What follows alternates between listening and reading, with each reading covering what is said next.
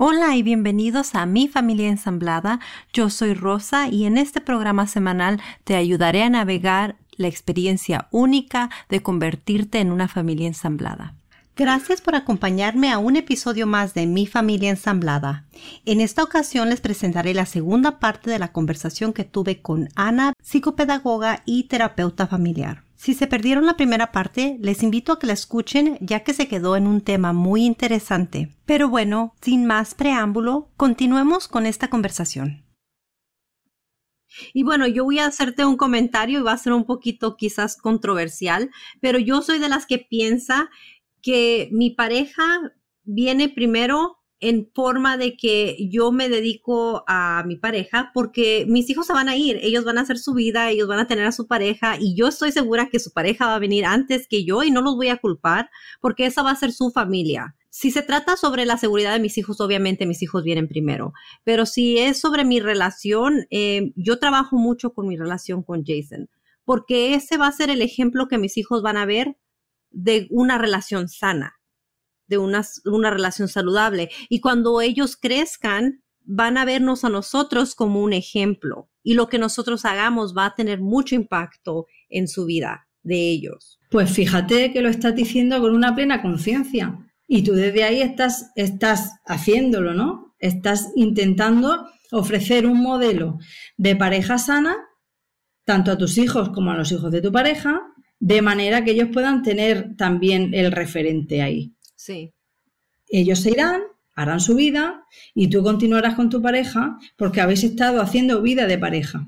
Sabes que en el ciclo vital de la familia hay una etapa que se llama ciclo de nido vacío, se llama la etapa de nido vacío.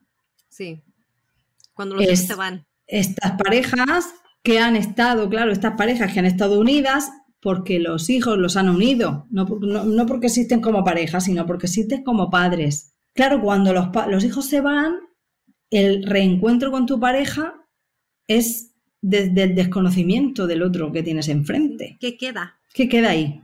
Si hemos vivido por y para los hijos, si no hemos hecho vida de pareja, si no hemos, si no hemos tenido nuestro espacio como pareja, pues ¿qué nos queda? Eh, hay que volver a reconstruir eso, hay que volver a, a, encontrarse, ¿no? ¿Y qué tal si lo que encuentras no es lo que te gusta ya? Pues entonces dirás demasiado tarde para separarme o ahora me separo y encuentro aquello que necesito.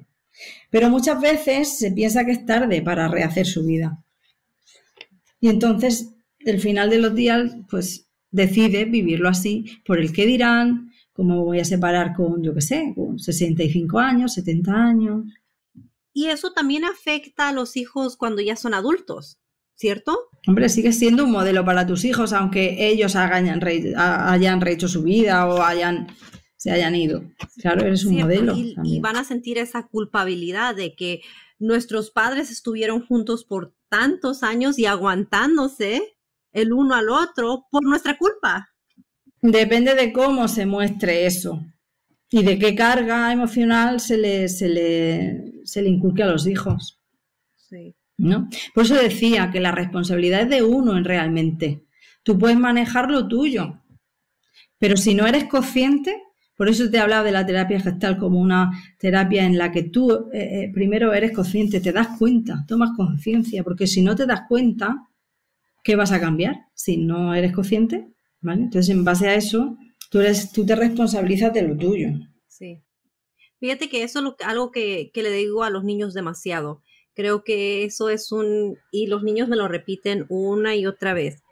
Yo solo puedo controlar lo que yo hago. Yo solamente puedo tener control sobre las cosas que yo siento, sobre las cosas como yo reacciono.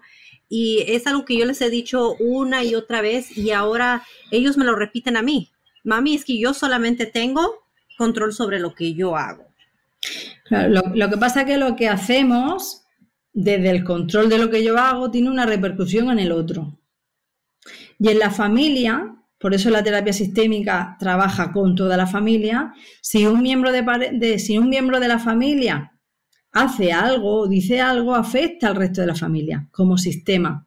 Entonces yo me responsabilizo de eso, pero esa responsabilidad de lo que yo digo, de lo que yo hago, implica que el otro también siente algo con lo que yo hago o digo.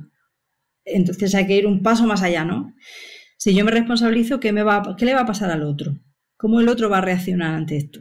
Claro. Y es cuando es importante que el otro también trabaje en sus emociones para que no reaccione claro. o no tome las cosas personalmente, porque a veces no se trata sobre ellos todo el tiempo. Porque al final eres tú, tu pareja, lo que se crea, lo que creáis ambos, tus hijos y la familia que se crea. Son muchos sistemas, incluido tú, como persona única, individual e irrepetible. Sí. Todo eso está influyendo en toda la dinámica familiar. Por eso decimos que es complicada la familia enlazada en ese sentido, porque se establecen diferentes estructuras y diferentes dinámicas con personas que no son consanguíneas. Y hay que tenerlo en cuenta. Lo que yo haga, yo me responsabilizo, pero también te afecta a ti. Así que yo también soy responsable en parte de lo que te afecta a ti. Claro. ¿no? Pues trabajar por hacer un trabajo conjunto, un trabajo global, un trabajo en beneficio de la familia, de algo más grande que yo. Familia, una sola unidad. Eso es lo que yo siempre digo, es una sola unidad. Aunque, aunque viene otras personas, otras personalidades eh, que tienen juego en la, en la crianza de los niños, como son los, las exparejas. Y, la, y, y, ahora, por lo que tú dices, teniendo en cuenta la parentalidad, ¿no? Cómo se construye las relaciones entre los hijos y la nueva pareja que, que viene. Fíjate lo que, lo que ocurre en este caso. Cuando yo pregunto, ¿se han establecido y acordado unas normas y límites para la educación y crianza de tus hijos? ¿Cómo están funcionando? Y sí que se establecen esas, esas normas y esos límites. Y, fíjate que aparece lo que tú me comentabas antes. Hay diferentes situaciones que se dan en este sentido. Una de ellas me contaba, las normas las pongo yo y porque no, no quiero que tomen manía a mi pareja, a mi nueva pareja. Él les ha dicho que me hagan caso, pero no suele meterse. Yo establezco cómo criar a mis hijos. Él tampoco quiere meterse mucho porque prefiere estar bien con ellos. ¿No? Es decir, tú te encargas de tus hijos Tú les pones las normas, les pones los límites y yo me mantengo completamente al margen. Esa es una manera de funcionar. Otra manera de funcionar. Él actúa, la, nueva pareja actúa diciendo lo que no tienen que hacer y mis hijos lo rechazan, diciendo tú no eres mi padre. Y se ponen al mismo nivel. Cuando, cuando, hay una, cuando los niños sienten que la nueva pareja se entromete en la dinámica familiar y la nueva pareja eh, pone las normas y los límites. Habría que ver cómo los pone también, ¿vale? Pero eso genera una rebeldía o, una reacción de los hijos, es que tú no eres mi padre, tú qué haces mandándome, ¿no? Y luego hay otra situación en la que me comentaban que ha sido algo consensuado, que ha sido natural, que se ha hablado, que se ha hablado entre la pareja, que se habla de la pareja con los hijos, ¿no? Que lo primero es el diálogo y a partir de ahí pues se establece qué dinámica se quiere generar en la nueva estructura familiar que se genera y los hijos están de acuerdo y se, hacen se hace de una manera natural. ¿Qué sería lo mejor? Pues lo que funcione a cada familia. Para nosotros funcionó la, tercera opción. Eso es lo que ha funcionado para nosotros como familia ensamblada o enlazada. Claro, porque el rol del padre afín, igual que el rol de la madre afín, no está establecido, no, no, hay, no, hay, una, no hay una manera de ser padre afín o madre afín. No hay nada escrito en ese sentido. Pues un padre afín se espera. No hay una descripción general. No hay una descripción. Posiblemente sería conveniente que existieran unos mínimos, pero no hay una descripción de cómo tú tienes que ser. Yo, yo no sé cómo tengo que ser como madre afín a mí me sale hacerlo de esta manera y unas cosas funcionan y otras no. Situaciones me las tengo que trabajar en terapia, ya te digo, porque no lo sé y estoy aprendiendo continuamente. Pero no lo hay, ¿no? Porque muchas veces lo que hacemos es sustituir al padre o a la madre. Desde ahí generamos un rechazo de los hijos de la otra pareja. Nos ponemos en competencia, claro. Entonces no hay una armonía, no se genera una armonía. ¿Dónde están los límites? ¿Hasta dónde yo puedo ejercer de... Eso hay que consensuarlo y la, pareja es muy importante ahí.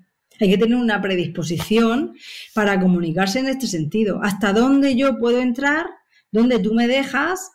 ¿Y cómo lo queremos hacer para que nuestra dinámica familiar funcione tal y como queremos? Y cada uno lo establece como buenamente puede, ¿no? Y quiere y lo necesita.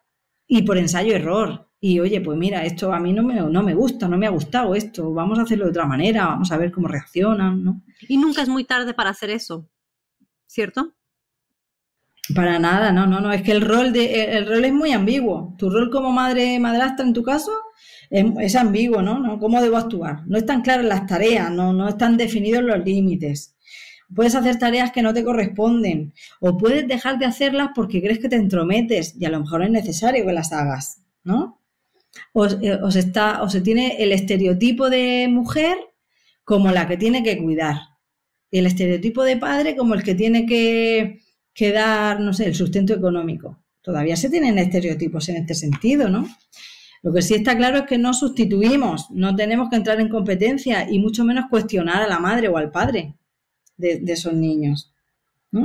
tiene que haber una relación de afectividad, porque la hay. Hay una convivencia y una relación. Ya hay una dinámica. Ya hay, hay unos afectos, ¿no? Sí. Y podemos decir, bueno, nos quedamos en segundo plano en todo lo que tenga que ver con la educación y la crianza. Y aquí podríamos decir algunos tips. ¿Cómo ser madre, padre afín? Pues definir las tareas que puedes asumir y que tu pareja quiere que asumas. Y dejárselas saber a los niños. Claro, claro, por supuesto. Primero, hacer un trabajo en la pareja como padres previo y después, efectivamente, una vez que se llegue a consenso, comunicarlo a los hijos desde la igualdad de reparto, eh, desde un equipo, generar equipo en la familia. Nosotros nos llamamos equipo Diádabe somos son las iniciales de nuestros nombres, Diego, Ana, Daniela y Vega. Y nos llamamos equipo Diádabe. Oye, somos el equipo Diádabe, ¿y como equipo qué? Venga, vamos a ver, ¿cómo funcionamos como equipo, no? Nosotros somos el equipo Solor Blaise, porque los niños, mis niños son Solorio y los niños de mi pareja son Blaisefer. Entonces ponemos Solor ¿Ves? Algo parecido a lo que nosotros hemos hecho, ¿no? Es un nombre consensuado que nos define como tal. Nosotros somos el equipo de ADAB, ¿no? Y al final somos un adulto de referencia, como decíamos. Somos un adulto que estamos dando un modelo a los hijos, a los nuestros y a los, de nuestra pareja. Y eso es una responsabilidad muy grande, porque estamos, estamos con menores, ¿no? Y cómo el estilo de crianza también afecta. El estilo de crianza afecta, no es lo mismo ser un, un estilo autoritario, democrático, permisivo, ¿no? Imagínate que tú tienes un estilo democrático, pero tu pareja lo tiene eh, autoritario. Y bueno, nosotros estábamos en esa situación. Yo era autoritaria totalmente, él permisivo. Y luego nos combinas a ambos y es un, es un shock completo para, para ambos. Eh, ver cómo yo estaba criando a mis hijos tan autoritaria y generala y todo se hacía a mi manera y mis hijos no tenían un decir ni opinión y él era totalmente permisivo, sus hijos decían, no, no me voy a bañar y eso se hacía. Eh, entonces tuvimos que mm. dialogar, hemos tomado cursos para poder eh, llegar a un compromiso y llegar a un punto medio, así es que ahora somos eh, los padres democráticos. Pero fíjate qué toma de conciencia habéis hecho, qué trabajo en equipo, cuántas reflexiones habrá llevado eso, ¿no? Y cuántas pruebas, oye, y cuánto, cuánto desaprender por tu parte. Totalmente, porque yo solamente estaba siguiendo el ejemplo que mis padres me dieron. Él estaba siguiendo el ejemplo que sus padres le dieron, trabajando tantas horas el, poco tiempo que le quedaba no lo quería pasar discutiendo con los niños, cosa que yo comprendo. Y yo solamente estaba siguiendo lo que a mí me habían enseñado y en mi cultura es muy eh, común que los padres sean autoritarios. Claro. Pues mira, pudiste cuestionar la manera que tus padres te criaron que lo hicieron por encima de todo como supieron y de la mejor manera, porque entendían que eso era lo mejor para ti, igual que tú lo hiciste con tus hijos o lo estás haciendo ahora, pudiste atravesar eso y pudisteis encontrar la manera que ahora funciona como familia enlazada para poder criar y educar a vuestros hijos. Eso es un trabajo muy potente. Gracias. Eh, sí tomó mucho trabajo, muchas reflexiones, muchas lágrimas, tengo que decir también, por la culpabilidad que cargué por mucho tiempo de cómo estaba criando a mis hijos. Tuve que aprender a perdonarme y a seguir adelante. Y de repente mis hijos a veces me dicen, eh, me echan en cara, pero tú nos hablabas así, pero tú nos decías esto. Y he tenido que aprender a perdonarme antes que nada para que no me moleste lo que me están diciendo los niños. Eh, ellos también tuvieron que aprender a ser criados de otra manera y especialmente están siendo criados de una manera diferente en mi hogar y una manera diferente en el hogar de sus padres. Y es algo que todo el tiempo lo pienso y digo, wow, estos niños son tan maravillosos porque una semana se la pasan con nosotros y están acostumbrados a nuestras reglas y la manera que los estamos criando nosotros. Y a la semana siguiente tienen que hacerle switch a, su mentalidad, tienen que cambiar la mentalidad y acostumbrarse por una semana a cómo están siendo creados por mm. los otros padres. Es que una de las ventajas de ser hijo o hija de una familia enlazada es la capacidad de adaptación. Que eso lo puedes transmitir a otros ámbitos de tu vida. Y el, entender que las cosas se pueden hacer de diferente manera. Porque cuando uno tiene solamente la imagen de, cómo funciona una familia, piensas que todas las familias funcionan así. No tienen la fantasía de que todos funcionan así, cuando no es eso. Entonces se les permite o se les da otras experiencias que les generan unos aprendizajes. Y eso lo pueden adoptar eh, en su vida, a lo largo de su vida, con sus amigos, en el trabajo, en su educación. Claro, y ahora en, esto, en estos tiempos mucho más, ¿cierto? Porque ahora los niños con todo lo del COVID estuvieron distanciados de eh, la sociedad por, eh, por causas de lo que sucedió con la pandemia. Pero mis hijos yo siento que tienen la gran ventaja de que todas las semanas son siete.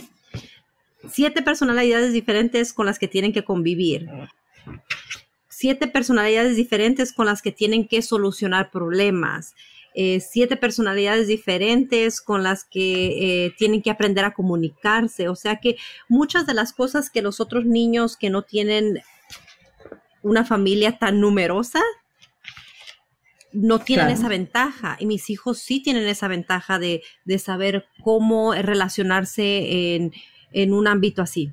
Claro, se generan habilidades que de otro modo es más complicado.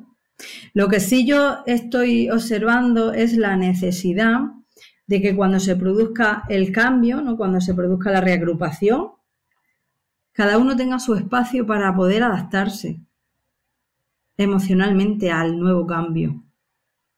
Cuando Daniela viene los, los viernes por la tarde, se genera caos porque yo necesito adaptarme a, una nueva situación, porque ella necesita adaptarse a una nueva situación, su padre también, y la pequeña se pone loca, porque ha venido su hermana, con un año, se pone loca.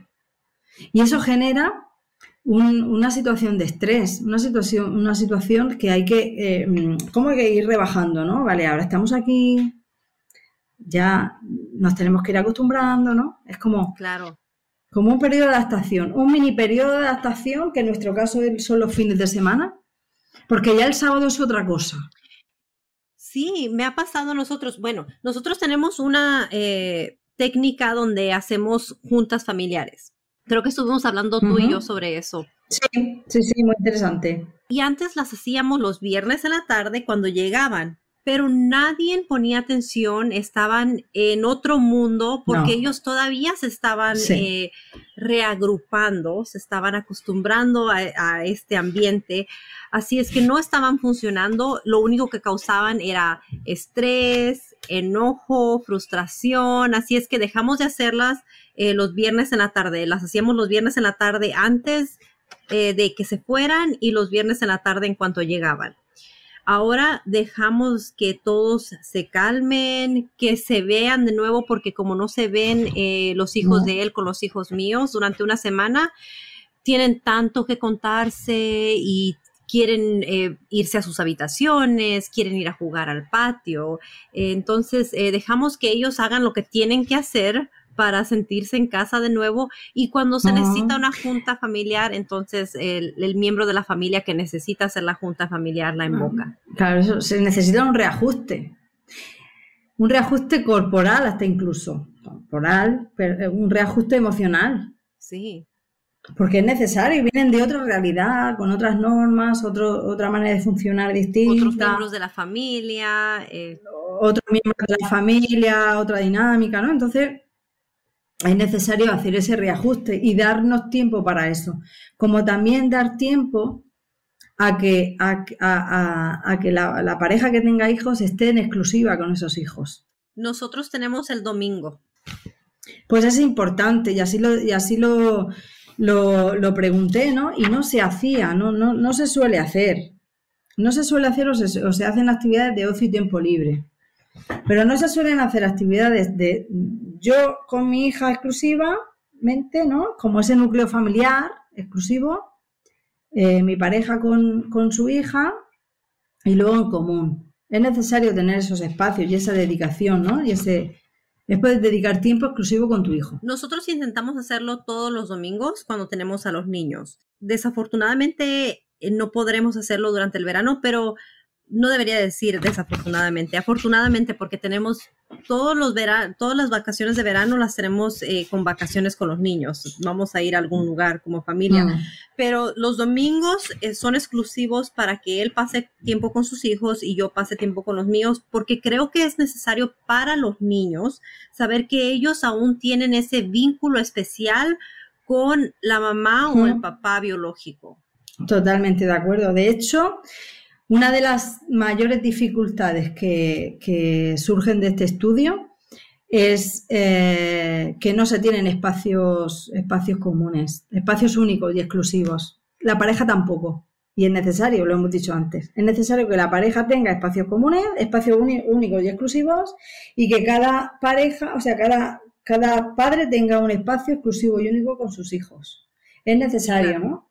Porque se genera otra dinámica también. Y siento que, lo, eh, que crea mucho resentimiento si no se hace entre los niños. Lo digo por experiencia propia, porque yo me quedo en casa, yo no mm. trabajo, eh, dejé de trabajar después de que los niños dejaron de ir a la escuela por lo de COVID. Eh, para poder atenderlos a ellos, ya que es lo que funcionaba para nuestra familia, hablando de el modo financiero. Él gana más, así es que era más eh, lógico que yo dejara de trabajar. Pero bueno, mis hijos empezaron a notar que yo les daba la misma atención a sus hijos de él que, la atención que yo les doy a ellos y empezaban a sentir un resentimiento, como, ¿por qué es que de repente tienes un amor especial por ellos como el que tienes por nosotros si ellos no son tus hijos biológicos?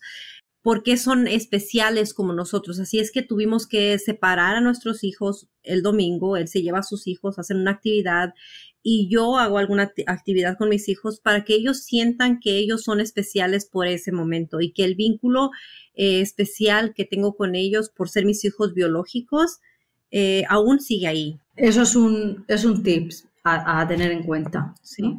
La necesidad de mantener espacios con nuestros hijos en exclusiva con nuestra pareja en exclusiva y con la familia en su conjunto y con los hermanos en exclusiva. Sí. Eh, es importante eso por la, dinámica que se genera y la manera de vincular. Ahora, ¿qué opinas?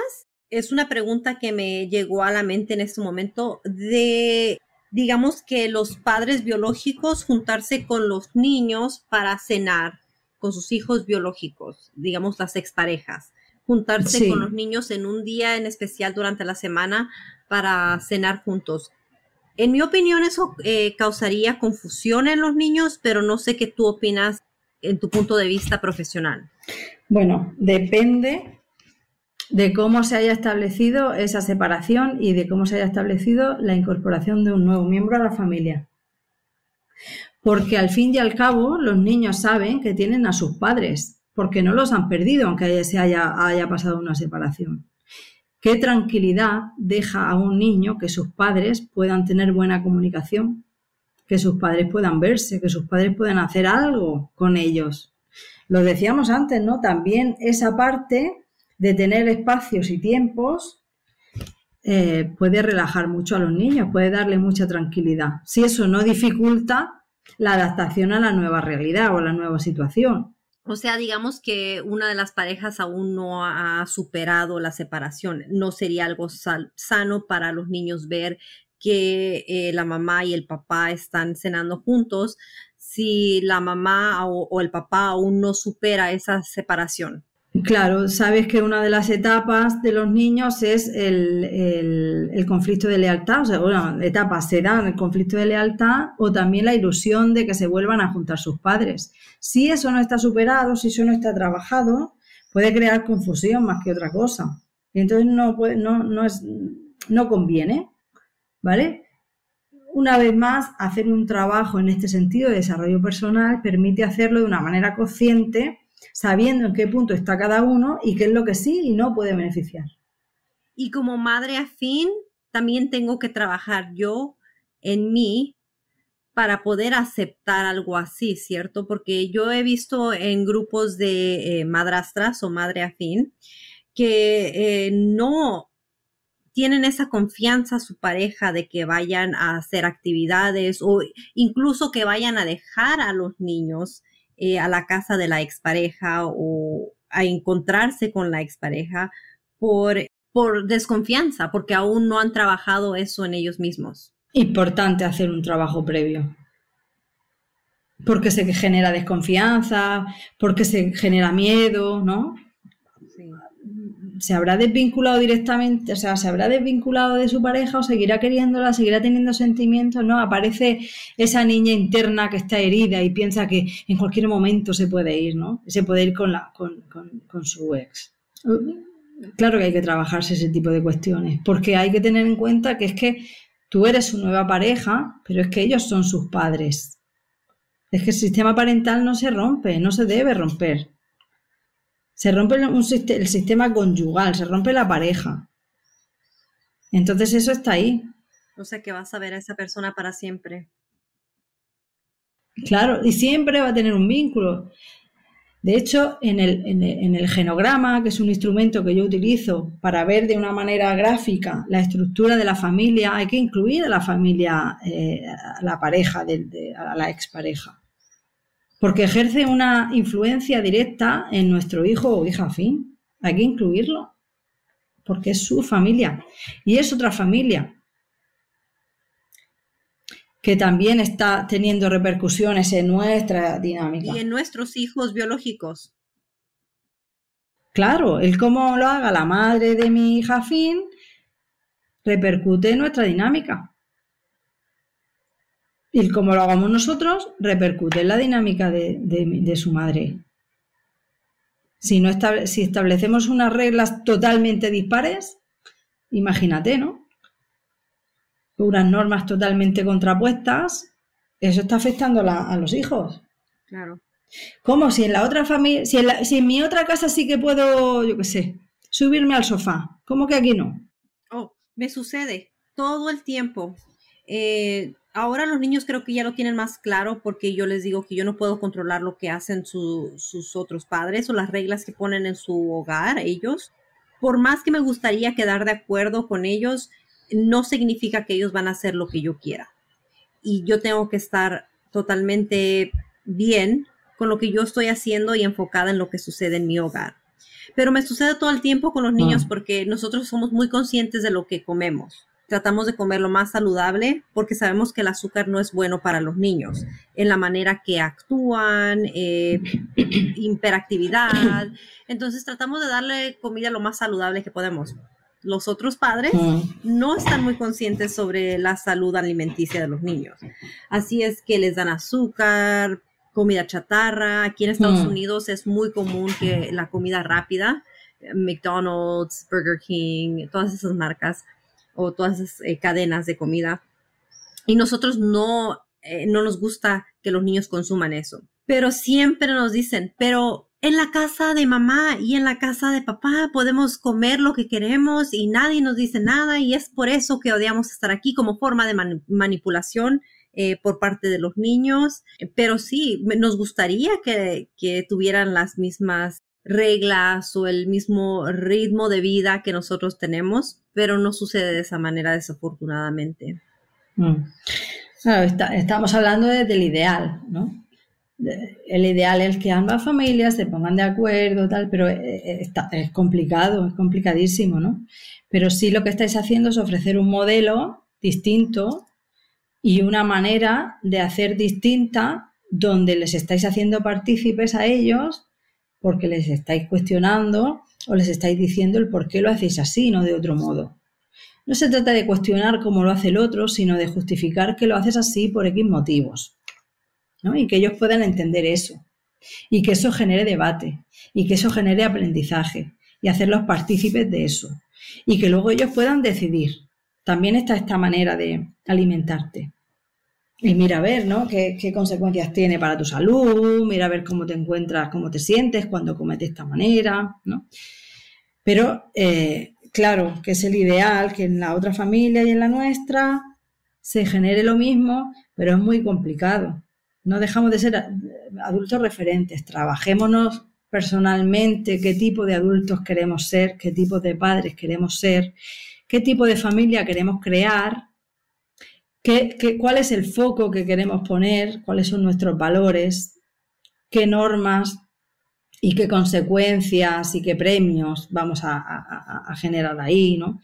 Es un trabajo de cuestionarse continuamente, es un trabajo de ir revisando qué queremos, cómo lo queremos, cómo participamos en esto, cómo hacemos que nuestros hijos participen, pero desde desde algo que rija, desde, desde, un foco, ¿no? Desde qué familia, en qué familia nos queremos convertir. ¿Qué padres queremos ser?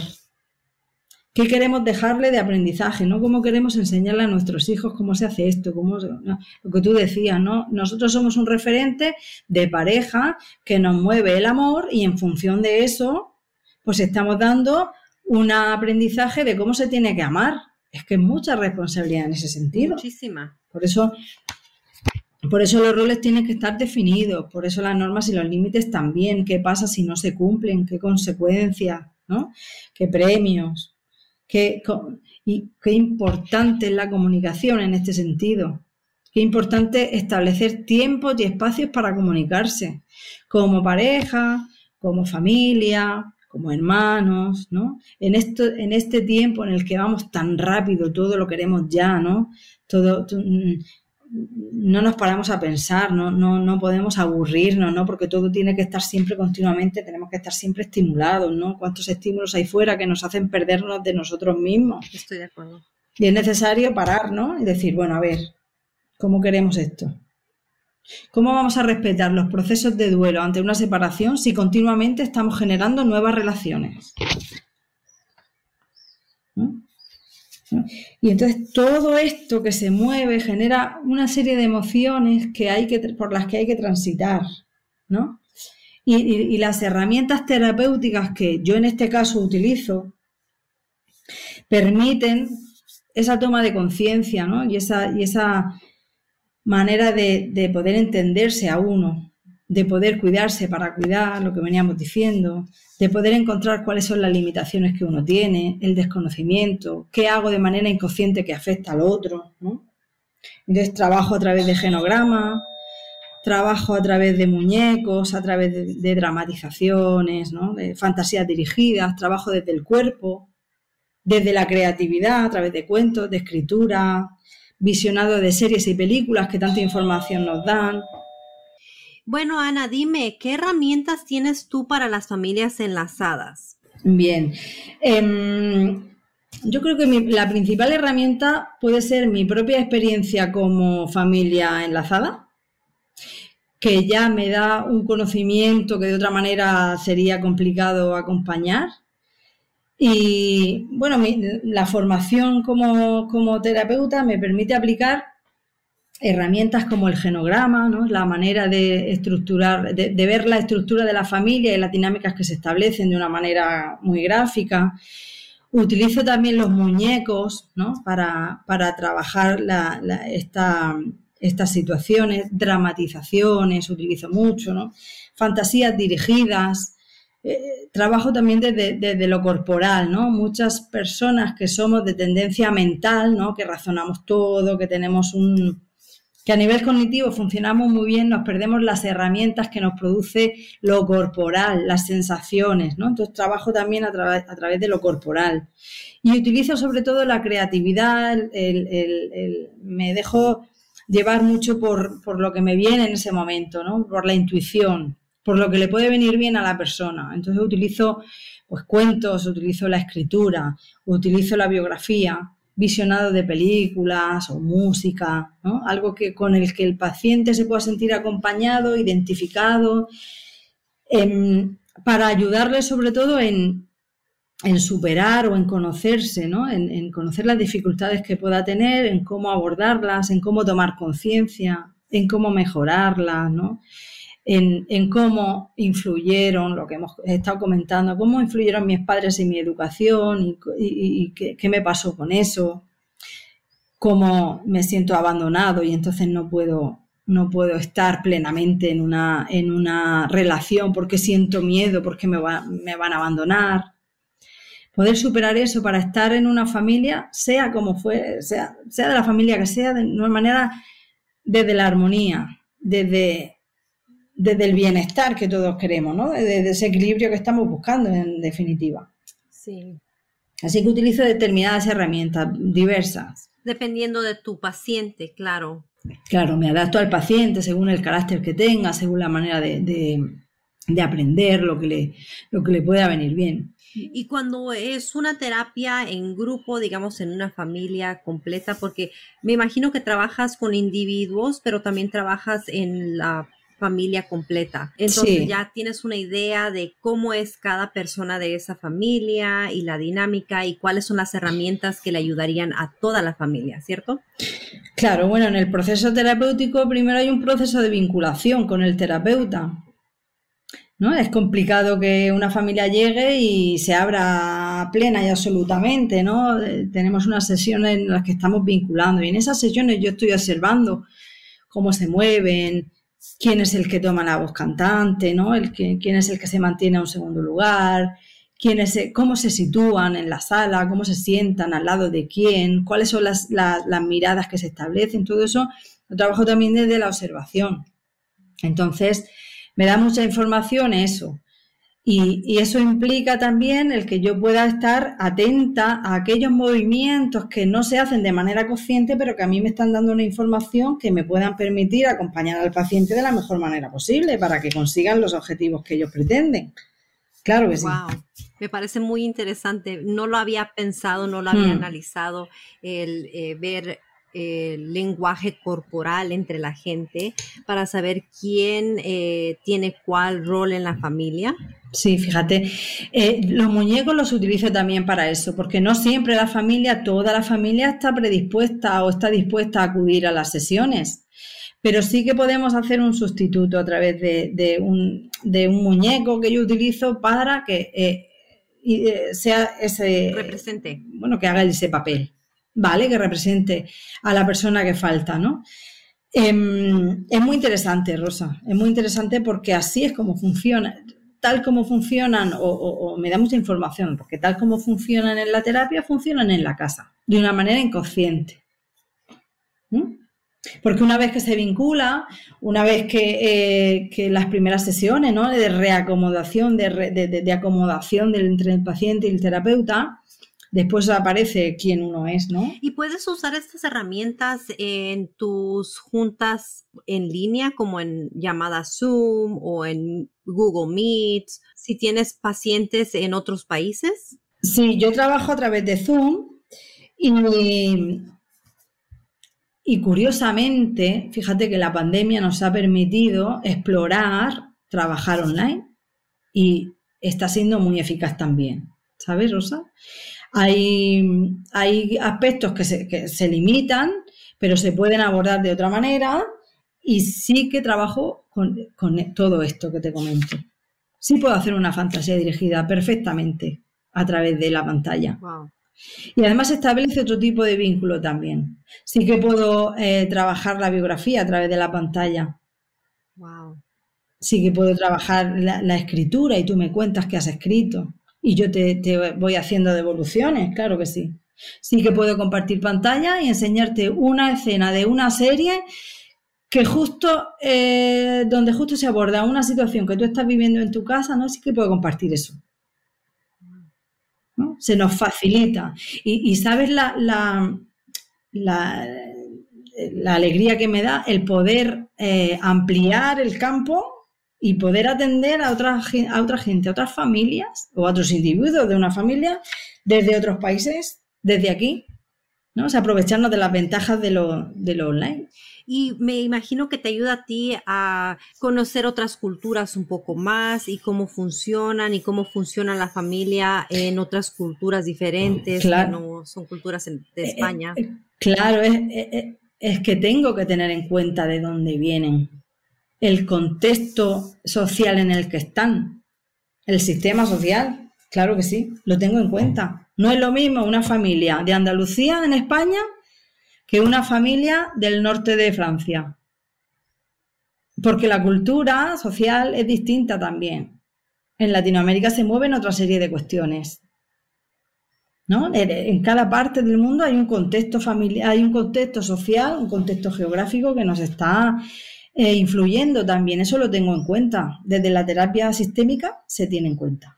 Que bueno, es perfecto. Creo que eh, mucha gente va a tomar eh, la ventaja de escucharte en este momento y hablar contigo en mm. otros de otros países porque saben que tú estás preparada, estás preparada para eh, tomar estas situaciones y te especializas en las familias enlazadas, sabes mucho sobre las familias enlazadas y eso mm. lo aprecio demasiado. Bueno, sí, soy familia enlazada, sé lo que sé lo que se mueve ahí. Y, desde ahí, desde la, desde, la honestidad, siento que sí que puedo acompañar a otras familias de estas características. Es muy importante porque uno escucha, te lo digo como familia enlazada y estoy segura que tú lo has vivido también. Hmm. Hay mucha gente que te da consejos personas que vienen de, familias tradicionales, que lo hacen con amor y con cariño y lo hacen por tu bien, pero que en realidad no saben la situación por la que estás pasando. Pues mm, no lo saben, ¿no? Es lo que decimos. Yo no puedo, yo no puedo acompañarte a ti en un duelo si yo previamente no he podido experimentar mis propios duelos. Yo no puedo, me es más difícil acompañarte si yo no sé de qué hablas, no tengo la experiencia de lo que estás hablando, te puedo acompañar, sí, pero desde otro lugar. Pero no es mi manera de hacerlo. Eh, los consejos, los tips, bueno, puedes tomarlos, puedes adoptarlos, pero al final cada familia debe encontrar su manera. Yo los acompaño a eso. Deben encontrar su manera. Otra de las herramientas que utilizo, que no te he comentado, es la mediación familiar. Ok. ¿Cómo funciona eso? Bueno, pues ambas partes deben de estar de acuerdo para resolver un conflicto que tengan entre ellas, eh, porque si no, no sería una mediación, ¿vale? Y bueno, cada una de ellas expone el problema o la situación de conflicto tal y como la está viviendo. Yo les acompaño para que ambos dos encuentren la mejor manera de resolver ese conflicto en el que ninguno de los dos pierda, sino que ambos dos ganen. Yo les acompaño a ello. Les voy dando pautas, les voy guiando, pero al final son ellos los que encuentran su propia manera. Y usualmente, ¿quiénes son los que buscan ese servicio? Eh, ¿Los padres biológicos o la madre afín con la madre biológica? ¿Qué es más común? Mm, tengo de todo. Quizá lo más común sea los padres con los hijos. Los padres con los hijos. Mm. ¿Serán cuando son adolescentes? ¿Es más común o cuando están pequeños? Se da, se da más cuando son adolescentes por la propia dinámica de la adolescencia. Es una etapa muy difícil. donde, donde se tiene que dar la rebeldía, ¿no? El cómo se ve es lo que se pone en cuestionamiento, pero la rebeldía nos permite, permite a los adolescentes separarse de sus padres y encontrar su propia identidad. Y tienen que cuestionar a los padres. Y cada uno lo hace de la mejor manera posible. Hay muchos eh, de la manera que ellos consideran. Hay muchos adolescentes que no son rebeldes, pero son pasivos. Y eso es rebeldía también.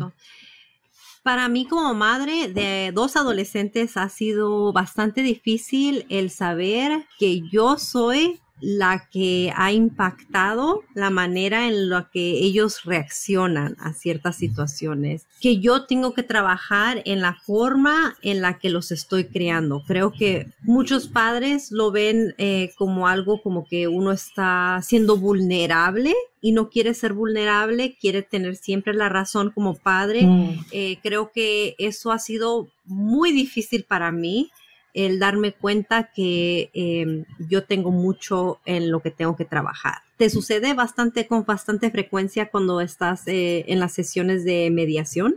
Que cada uno se da cuenta de qué aspectos tiene que trabajarse para poder estar con el otro. Sí, y, que los padres son los que son un poco más difíciles de eh, comprender que ellos tienen que cambiar también.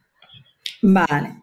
Eh, Sí, sí, nos situamos desde unos padres autoritarios, ¿no? Con tinte autoritario.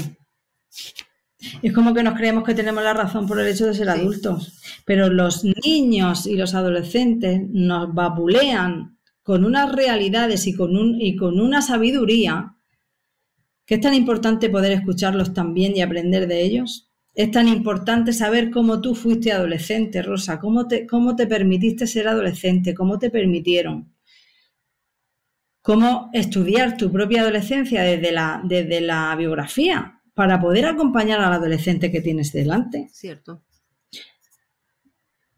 ¿No? Otra vez, ¿no? La, la, facilitarte la vida, ¿no? Que alguien experto o que alguien profesional te acompañe para saber qué te pasó ahí a ti y poder entender al adolescente que tienes delante. Para mí, es importante que se haga desde, lo que se llama la crianza respetuosa o la psicología positiva también, donde se dé lugar a que nos podamos comunicar entre todos, a que entre todos encontremos la solución ¿no? de una manera democrática. Esto requiere tiempo, requiere espacio, requiere interés y requiere desaprender y ver otras maneras y escucharlos desde otro lado, no desde, la, desde montarnos en el trono de yo lo sé todo. Fíjate que eso es algo que yo me tengo que trabajar, Rosa. Me estoy trabajando. Conmigo misma, ¿no? Yo no lo sé todo. Sé, sé cosas, tengo información, pero cómo, cómo eh, lo aplico, tengo que aprender a escuchar más al otro. Y eso es algo que yo me estoy trabajando, fíjate. Porque siempre estoy aprendiendo, ya te digo. Algo que es muy importante, para mí es muy importante eh, continuar aprendiendo y eh, como dices, yo no lo sé todo, eh, nadie lo sabe todo. El que se cree que lo sabe todo porque tiene una gran inseguridad, ¿no? Y desde ahí pues se, escuda en, que lo sabe. Bueno, es interesante. A mí la, familia es apasionante, ¿no? Porque es, un reflejo de la sociedad. Entonces, eh, es importante saber qué pasa dentro de la familia. A mí me apasiona, por eso estoy donde estoy, me dedico a lo que me dedico y probablemente estoy en una familia enlazada, será por algo. Siempre lo digo yo también.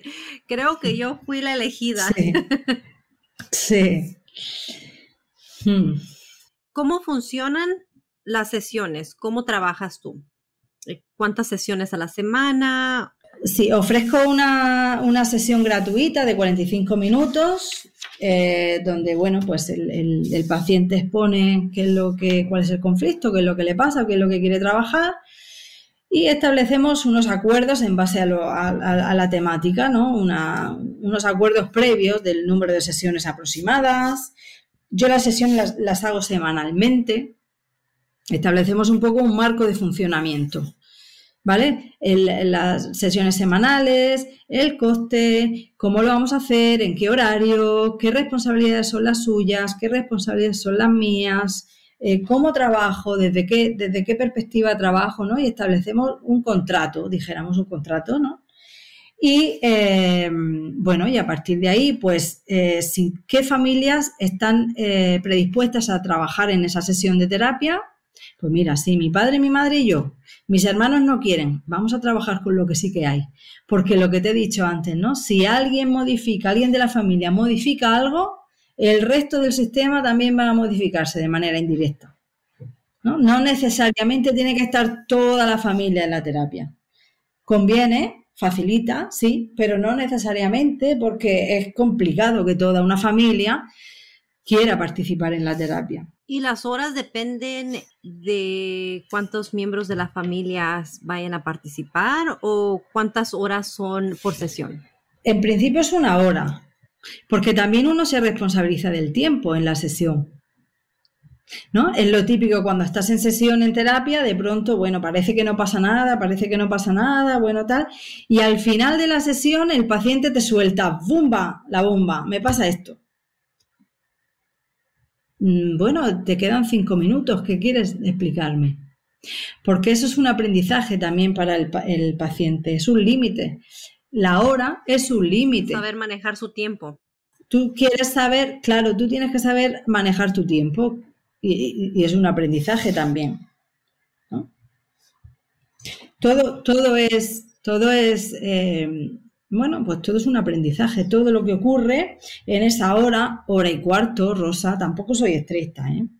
Si hay una sesión que se alarga un poco más, no hay problema. Perfecto. Pero ya te digo que se establece la hora como un límite también. Y tú, y tú, cómo quieres, cómo te manejas con los límites también. Eso me da información a mí para acompañar. Y cómo respetas los límites de los demás y los tiempos de los demás. Exactamente. Exactamente. Perfecto. Y cómo te quedas para el último, ¿no? Todo, todo, todo da una, todo da información. Y bueno, antes de despedirnos, quisiera que me hablaras un poquito más sobre tu página de Instagram y lo que la gente puede encontrar en ella. Pues eh, la, dirección es soy guion bajo familia guion bajo enlazada, perdón, soy familia enlazada. Y ahí eh, podéis encontrar, eh, sigo esto, fijaos cómo lo he hecho, ¿no? Hay una, hay una temática, hay un tema, por ejemplo, la comunicación en la familia, y yo lo voy abordando desde la parte teórica, pero también voy aportando experiencias mías como terapeuta, experiencias mías en mi familia, ¿vale? Te voy mostrando un poco qué es lo que soy, quién soy, cómo he ido abordando esto, cómo lo he ido trabajando, ¿no? En distintas secciones, ¿no? La sección de vivencias a la taza, la sección de reflexillón, donde yo hago reflexiones ¿no? en, un sillón hipotético eh, sobre esa temática en concreto. Eh, ofrezco también juegos en familia para trabajar ese tema que he ido abordando. Mi eh, espacio querido diario, donde yo explico y expongo desde mi experiencia, desde mi vivencia, qué es lo que, qué es lo que me ha pasado con ese tema, con la comunicación, por ejemplo, o con la manera de vincular, ¿no? qué es lo que he ido aprendiendo, o propósitos que yo me, que yo me pongo también a mí.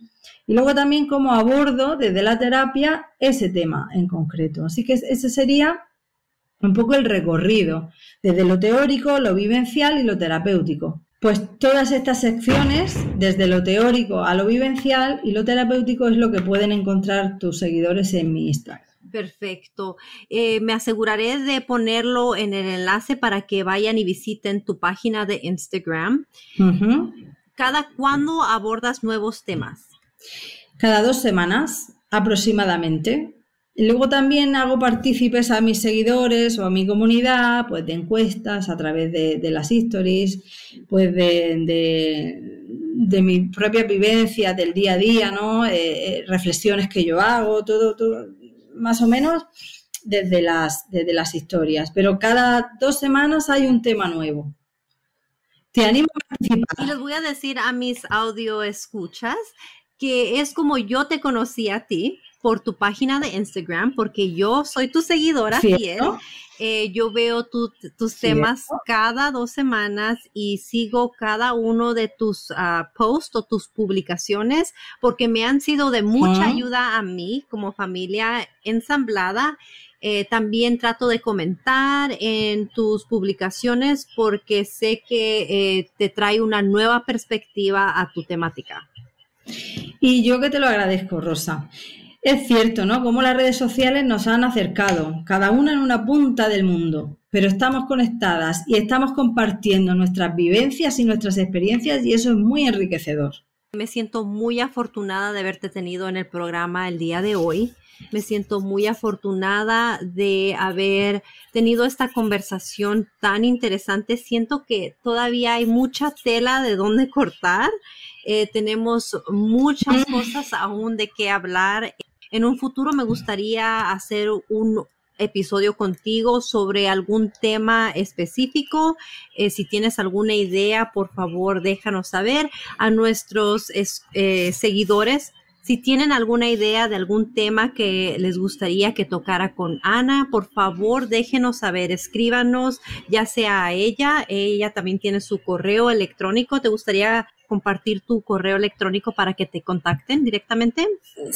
Sí, perfecto. Sí, mi correo es anaban con b terapeuta arroba gmail.com a n a b a n terapeuta arroba gmail.com. Encantada de escuchar, o sea, de leerte qué propuestas, qué temas, qué dificultades, qué observaciones haces, porque desde una manera o de otra puedo acompañar. Y si les gustaría recibir servicios tuyos de terapia o de mediación o de coaching que vas a tener en un futuro, eh, ¿a dónde pueden contactarte por WhatsApp o por teléfono? Pues eh, hemos dado mi correo electrónico, mi dirección de correo electrónico, la dirección de Instagram y voy a decir ahora mi número de teléfono, donde también podéis a través de WhatsApp explicarme qué pasa y desde ahí también podemos contactar. Sería el más 34 669 3410 99. Perfecto, muchísimas gracias. Eh, antes de que nos despidamos, me gustaría saber si hay algo que te gustaría agregar, algún consejo en especial para las familias que apenas se están convirtiendo en una familia enlazada. Yo les diría que tomaran conciencia de qué es lo que les limita, que tomaran conciencia de qué, de qué ventajas tienen ellos, qué pueden aportar a una familia enlazada, que tomaran conciencia de que hay menores que dependiendo de cómo hagamos cómo hagamos esa familia, cómo creemos esa familia, van a aprender a estar en familia. Y que piden ayuda si hay alguna dificultad, porque eh, facilita mucho la vida para conseguir ese tipo de familia que queremos. ¿Desde dónde nos vamos a mover? Desde la comprensión de lo que ocurre y desde luego desde el amor que tenemos hacia los miembros de nuestra propia familia porque eso es lo que nos mueve realmente. Buscar ayuda, wow, eso es algo súper difícil, siento, para muchas personas. Es muy complicado, es muy complicado, yo he pasado por ahí. Dar el primer paso es muy complicado, pero te animo a hacerlo porque facilita, ¿no? El verse acompañado de alguien que te puede escuchar desde una escucha, desde una escucha respetuosa y desde el no juicio, facilita, te facilita las cosas. Claro. Bueno, pues muchas gracias, Ana. De nuevo, sabemos que si necesitamos cualquier ayuda, estás disponible para nosotros en cualquier parte del mundo. Así que muchísimas gracias. Estamos puestas para un tema más en específico en un futuro. Venga. En realidad eso me emociona demasiado.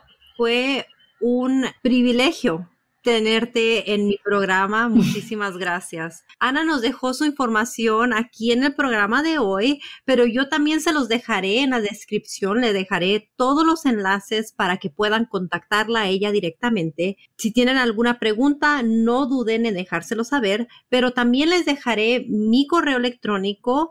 Por favor, suscríbanse, comenten y mándenme algún correo dándome ideas. Hasta pronto. Adiós.